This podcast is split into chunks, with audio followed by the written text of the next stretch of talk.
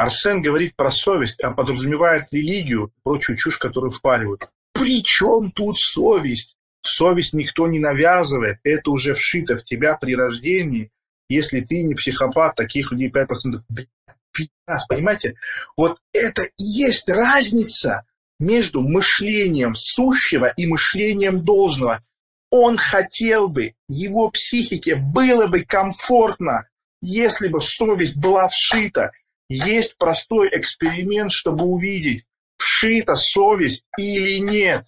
Это вырастить человека в джунглях на... и посмотреть, где будет его совесть. Спойлер, не будет совести. Человек вырастет абсолютным зверем. Какая нахуй совесть? У него даже языка нету, он думает без слов. У него образное мышление, система номер один по Павлову. Понимаете? И откуда эта тупость берется? Потому что у человека грязный язык. Он не понимает, что говорить. Он себя не слышит. Он говорит, совесть – это то, что при рождении. Если бы он слышал, что он сказал, он бы поставил мысленный эксперимент. Если взять человеческого детеныша в чистое поле, ну, каким-то макаром он выживает и возвращается, или ты его навещаешь, у него будет совесть. Если начать буквально воспринимать, что ты сам говоришь, вы не представляете, какое количество тупизны, ментальных ошибок и прочего мусора из вашей жизни уйдет. Совесть никто не навязывает, это вшито в тебя при рождении, если ты не психопат. Приложив усилия, можно заглушить это чувство, это как стоп-кран для некоторых действий. И вот он пишет буквально, что я говорю. Вот вспомни какой-либо проступок. Например, хочешь взять чужое, и тебя как будто держит что-то. Я говорю не про страх наказания, если поймают, а как раз когда ты знаешь, что никто не узнает. Если это вшито при рождении, какого так много усилий тратится на то, чтобы детей отучить брать чужое. Ты хоть раз в детском саду был, ты себя просто вспомни. Какие усилия тратится воспитание, что объяснить ребенку концепцию собственности, объяснить ребенку концепцию, что плохо брать чужое, что не все предметы просто есть. Это на животном уровне предметы существуют уровень цивилизации – это мое и чужое, это собственность. И это гениальная мысль системно-векторной психологии, созданной Толкачевым, что ворами не становятся, ворами рождаются. Кто такой вор? Вор – это всего лишь человек, который не признает концепции собственности. У него нет этого понимания. Это ключи от машины. Ими разблокируют машину. Это открывашка для... Все, понятно, это объекты, это понятие. Вор – это человек, который не смог уложить в голове концепцию собственности. Концепция собственности – это абсолютно искусственное изобретение человечества. Собственности не существует, это симулятор, это абстракция, этого нету. Если не передавать, как Прометей, огонь от богов людям смертным, понятие о собственности его не будет. Вот ты просто идешь, ты видишь, если у тебя хватает сил, ты отбираешь. Все. Цивилизации нету. Потому что цивилизация работает тогда, когда каждый человек может накапливать блага в своей жизни и имеет гарантию, что никто у него их не отберет собственность – это искусственный договор между людьми, заключающийся в том, что я не трогаю твое, а ты не трогаешь мое.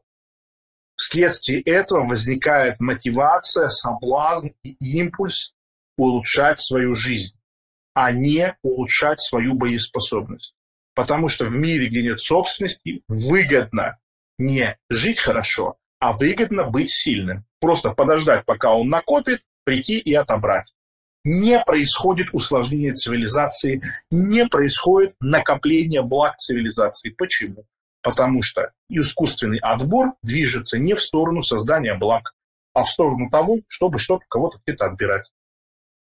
Конечно, вот тоже Валентин пишет банально, даже детей учат говорить спасибо, пожаловаться и здороваться. Самый яркий пример того, что человек в базе не обладает чем-то сверх животных инстинктов. Я себе Дочитаем. Важная тема, дочитаем. Возможно, Арсен помешался, продвигая культ успешного успеха, а совесть его системы убеждений только мешает достижению того самого успеха, денег, цацок, доминантности. Тогда очень жаль, что молодые люди впитывают в себя это, открыв рот, не понимая, что стоит за некоторыми высказываниями. Ничего не разграничил, не объяснил. Какие дебафы от совести? Я с совестью не выйду жену знакомого, не предам друга, не возьму чужого. Ой, какой же это на... Я совестливые люди очень опасные. Чем сильнее и активнее человек совестится, тем выше у него внутреннее напряжение, и тем выше у него соблазн самому с собой договориться. Чем чаще человек сталкивается с совестью, тем мощнее он вырабатывает механизмы. Вы никогда не удивлялись тому, почему очень многие реальные бандиты, кровожадные, ОПГ и прочее, они реально набожные. Они ходят в церковь, дают туда деньги, носят кресты, иконы, крестятся. Компенсация. Если человек пиздец какой совестливый, он, значит, реально объективно говном. У него там какие-то мысли гнилые, которые все время вызывают у него вот это вот желание совестиваться, просить прощения, каяться, слушать радио Радонеж. Понимаете? Человек, у которого нет вот этого активного контакта с совестью, у него просто не возникает внутреннего напряжения, в ответ на которое ему хотелось бы что-то там с кем-то как-то договариваться. И чего мне бояться в жизни, если я живу по совести? Ну, как минимум пяти Да мне нечего бояться, когда я чист. Еще один ебучий аргумент, если совесть якобы инструмент управления рабами, почему ее просто нет в обществе, и она не навязывается? Ну, как сказать? Как сказать, что совесть не навязывается? А что такое религия? Что такое э, все виды, вот то, что сейчас происходит с россиянами, что если ты русский, ты должен каяться, или что такое, ты должен извиняться перед черными. Это не это? Или почему ты бросаешься едой, в Африке дети голодают? Кто сказал, что совесть навязывается? Что за, что за бред? Или, например, экопотребление. Экопотребление – это не совесть? Вот ты пьешь из бутылочки пластиковой, а потом рыбка заползает туда и умирает. Мировой океан загрязняется, планета истощается. Это не адресация к совести. Вот все вот эти вот, а, еще раз вот очень много вещей люди воспроизводят буквально из-за невежества. То есть просто не знают каких-то банальных вещей об этом мире. Вот человек несет чушь про то, что совесть это врожденная, любого ребенка увидь, посмотри, как он ведет себя в песочнице. Многие дети до 5-6 лет не понимают концепции своего, чужого и прочее. Понимаете? То есть, ну, прямо не понимают. И у русских людей, у россиян чудовищные проблемы. В России никогда не было собственности у кого угодно, что угодно, когда угодно отберут. Было бы желание, вот и все. Ну, это, ну, это очевидные вещи вообще. Нам насаждается похоть. Как раз таки, чтобы было проще. Опять же, человек идиот, он не понимает. Похоть невозможно насадить. Похоть возможно только развязать. Вот есть классное выражение «развязать войну». Вы никогда не думали, почему так говорят? Это значит, что мир это завязанная война. Так вот, невозможно навязать похоть. Похоть – это абсолютно естественное свойство человека как вида. Мы, как биологический вид, обладаем абсолютно неадекватным сексуальным поведением, в отличие от всех других животных на планете. Мы размножаемся когда угодно, как угодно, сколько угодно, с кем угодно. Это наше эволюционное ноу-хау, которое имеет много плюсов и имеет много минусов. Но это наша природа. Невозможно навязать похоть, как невозможно навязать а, безнравственность. Безнравственность можно только а, также развязать или недовоспитать. И вот эта проблема всех людей в должном. Он в должном, ему психологически было бы комфортно, если бы все люди на планете от природы были такие добрые, мягкие, нежные, волшебные, и совестливые, и честные, и все такое. И он начинает выдумывать то, чего нету. Вот это вот удивительный мир розовых э, пони. Есть реальность.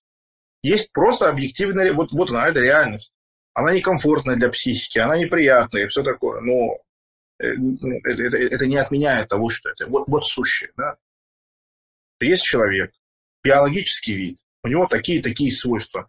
Все самое хорошее, что в нас есть, в людях, это результат гениального генетического отбора природы над нами и гениальных усилий наших предшественников. Вот был человек, который придумал колесо. Вот был человек, который придумал собственность. Вот был человек, который придумал канализацию. Вот все, вся эта совокупность культуры и цивилизации позволяет нам выращивать в нас что-то хорошее.